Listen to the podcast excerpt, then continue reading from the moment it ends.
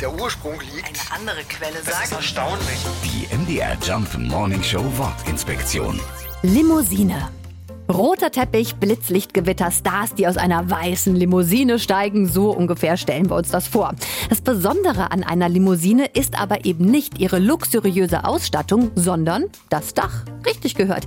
Die ersten Automobile, die fuhren entweder komplett ohne Dach oder mit so einem Klappverdeck. Als Limousine wurde dann ein Fahrzeug mit festem Dach und weitestgehend geschlossener Karosserie bezeichnet.